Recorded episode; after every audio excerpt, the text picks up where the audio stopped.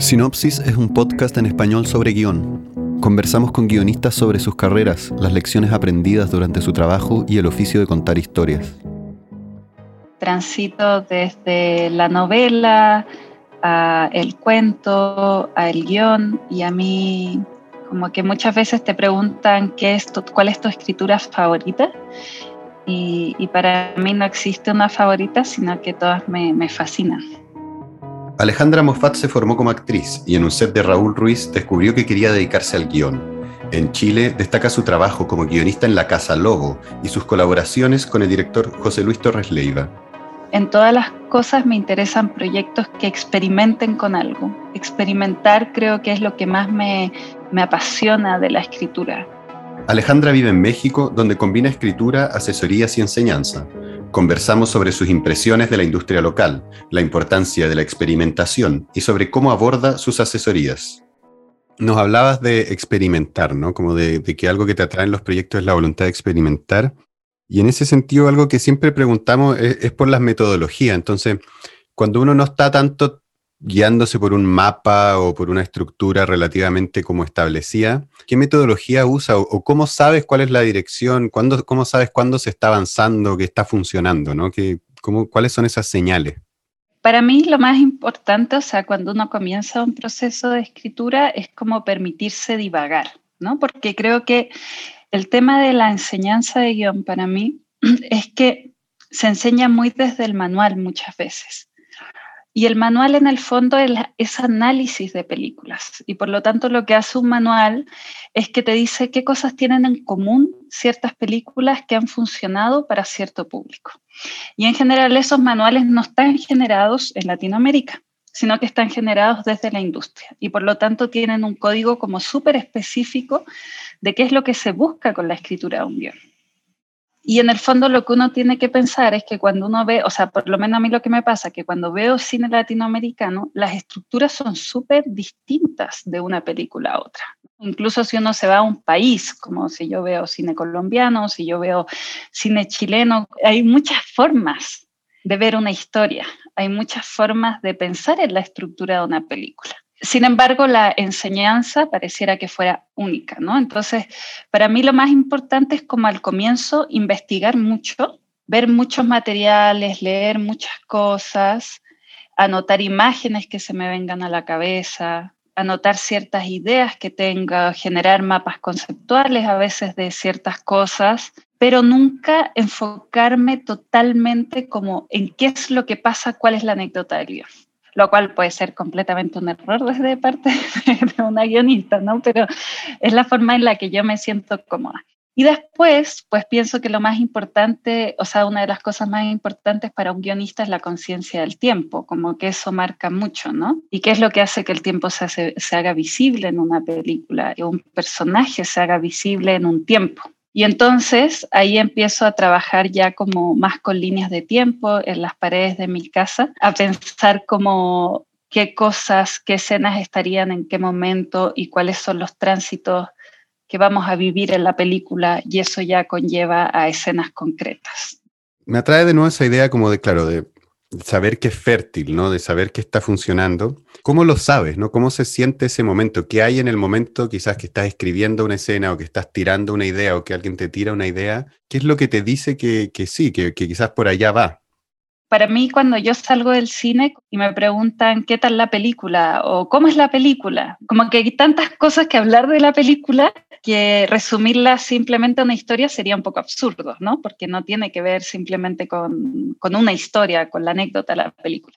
Y me pasa lo mismo con las ideas dentro del guion, como que si la idea del guion que se nos ocurre o las escenas o las cosas como que achata el guion, sospecho de ellas. Si las escenas como que generan nuevas escenas en la cabeza, generan un punto de vista que uno va sintiendo, ah, esto es lo que realmente me interesa de esta película. Entiendo cuál es el punto de vista del personaje. Entiendo al personaje de tal forma que esa cosa que es media cliché, pero que yo creo que es, cierta también, que es cuando uno siente que, que casi como que el guion está avanzando solo, ya los personajes uno entiende cómo hablan, cómo reaccionan, entonces los puede ir poniendo en, en acción y van fluyendo. Entonces, yo ahí noto que, que va funcionando. Cuando algo se vuelve demasiado racional y demasiado controlado, yo sospecho mucho de eso. Creo que, que la escritura necesita instinto y necesita no solo explicación, porque la explicación nos puede llevar a una estructuración muy de causa y efecto. ¿Escribes todos los días? ¿Tienes una hora para escribir? ¿Tienes rituales? ¿Cómo funciona eso? Sí, yo escribo todos los días. En general escribo, o sea, que me dedique a la escritura, que eso puede contemplar cosas como de investigación, como todo lo que para mí contempla el oficio de escritor. Lo hago todos los días en un horario como de 8 a 6 de la tarde y a veces cuando estoy cerca de postulaciones más extenso, pero es algo que hago diario. ¿Y el enfrentamiento como con la página te resulta fácil o hay veces en donde como que el tipear la película o el tipear una storyline o lo que hay que tipear como que te resulta complicado?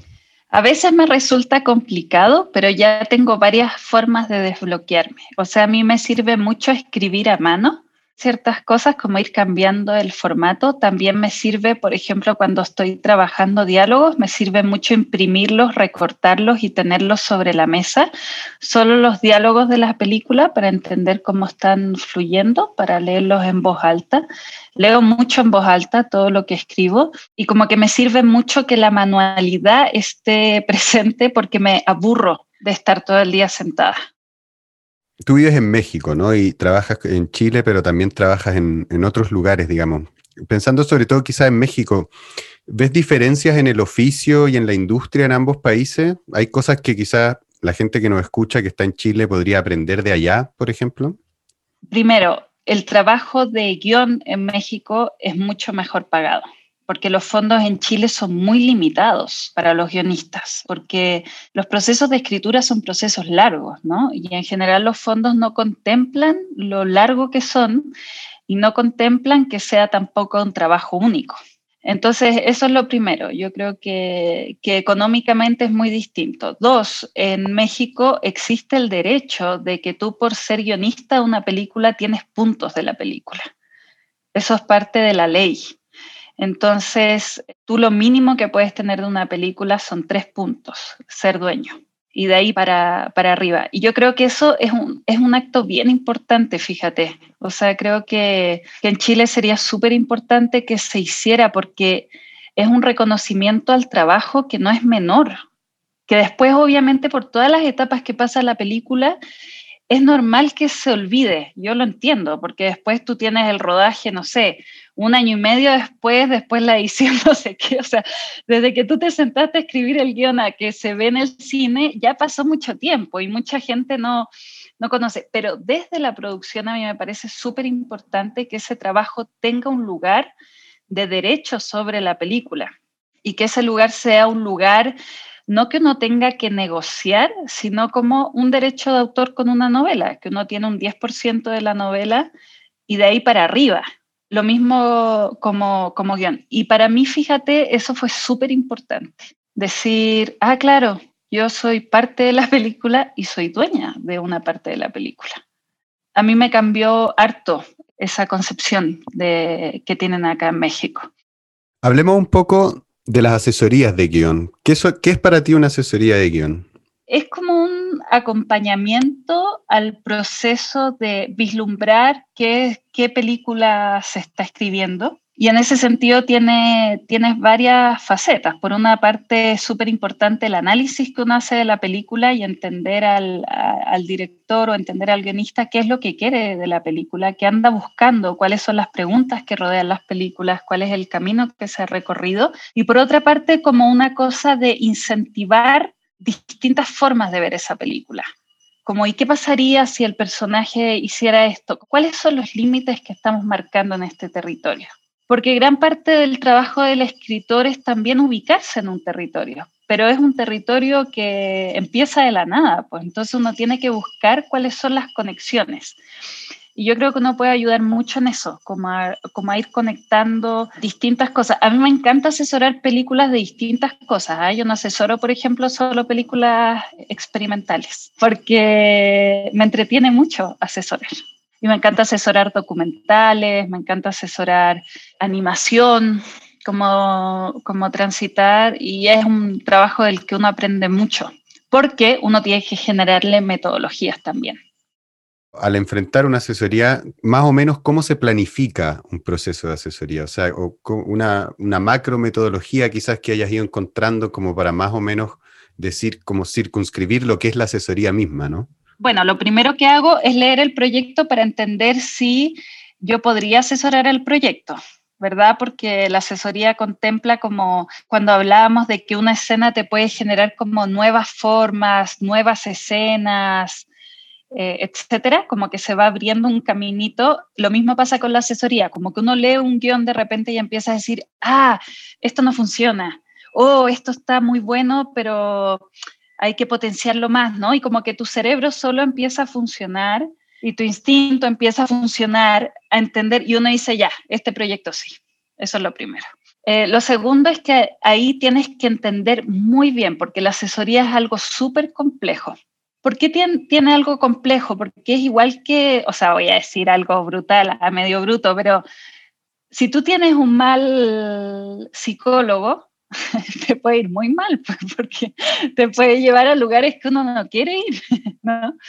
Entonces es súper importante que el diálogo con la persona que tú estés, estés entendiendo realmente qué es lo que se busca de ese guion.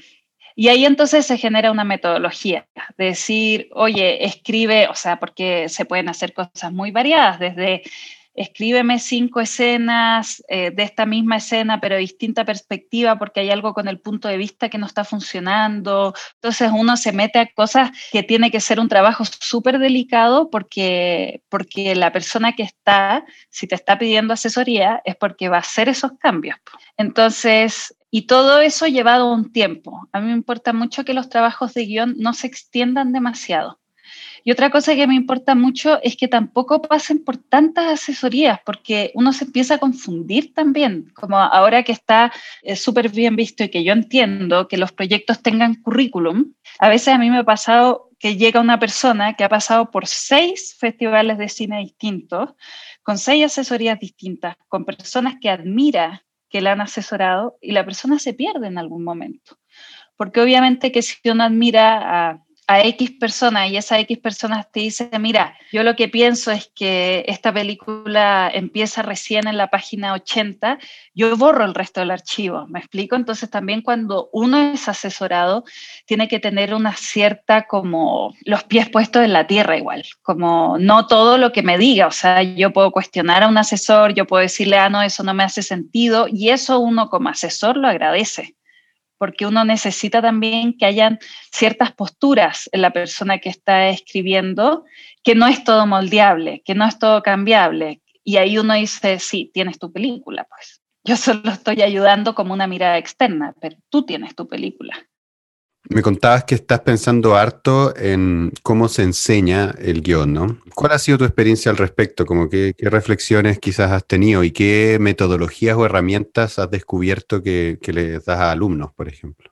A mí me ha pasado con, con la enseñanza de guion que siento que, que es una enseñanza que es como si se hubiera quedado atrás de las películas. Estoy hablando de mi experiencia, pues, de, de, lo que a mí me pasó cuando yo estudié eh, guion y que era como muy teórica en el sentido de que tú entendieras que era un punto de giro, un plot point y que entendieras como la estructura de los tres actos, cuál es el camino del héroe, pero todo eso se empezaba a ver como una Biblia, ¿cachai? Como esta es la forma de ver una estructura. Pero si yo lo pienso, cuando yo escribo una novela, jamás haría eso. Como decir, ¿cómo funciona una novela? O cómo escribir una novela, ¿no? Entonces yo empiezo a sospechar cuando existen 300.000 manuales de guion, pero no existen 300.000 manuales para escribir un cuento, una novela. Y existen quizás formas de, de, pensar un personaje. Para mí lo que más, lo que más, más me sirve es ir viendo material. O sea, si estoy viendo cortometrajes, que veamos muchos cortometrajes y que analicemos estructuras y que vayamos realizando ejercicios a partir de eso, como vemos un corto, pensamos qué cosas nos entusiasma y decimos, oye, ¿qué pasa si hacemos un ejercicio de escritura que contenga estas tres claves que encontramos en este corto y que a todos nos encanta? pero que también en la escritura es súper importante la experimentación, ¿cachai? Porque muchas personas llegan a escribir guion sin tener tanta experiencia de de escribir, ¿no?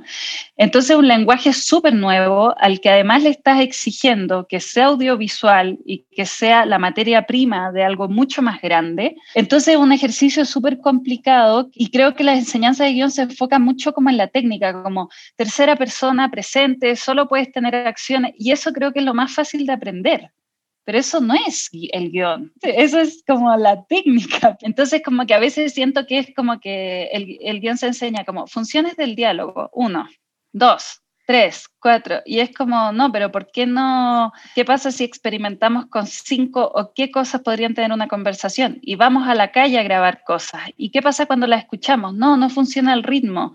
¿Qué tendríamos que sacar para que funcionara el ritmo? ¿no? Y en ese sentido a mí me gusta como más la experimentación de también salir a la calle, mira por tu ventana y dame cinco imágenes que a ti te gusten y a las cuales tú te detendrías a mirar. Porque en el fondo lo que uno hace es detener la mirada de otro, ¿verdad? Pero para detener la mirada tú la tienes que haber detenido antes. Pero para haber detenido tu mirada tienes que conocer cuál es tu interés de tu mirada. Y eso es tan simple como salir a la calle y decir, esto yo veo. Yo encuentro que es súper importante generar más conversación, como que existan más libros que yo pueda acceder de Latinoamérica y de otras partes del mundo sobre cómo abordan las personas la escritura del guion, para entender que no existe una metodología, que no es una fórmula y que tiene que ver con una cosa mucho más compleja, pero a la vez mucho más simple.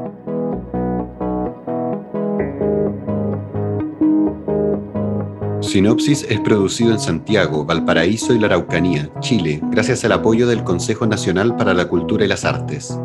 Si quieres saber más sobre nuestros entrevistados, encontrar links que complementen los temas que han tocado y otras herramientas para guiarte en el camino a escribir un guion, visita sinopsispodcast.org. Sinopsis es producido y grabado por mí, Antonio Luco.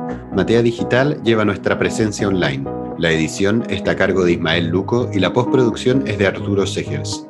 Nico Rosenberg compuso la música original. Recuerda seguirnos en iTunes, Spotify o donde sea que escuches tus podcasts. Gracias por escucharnos.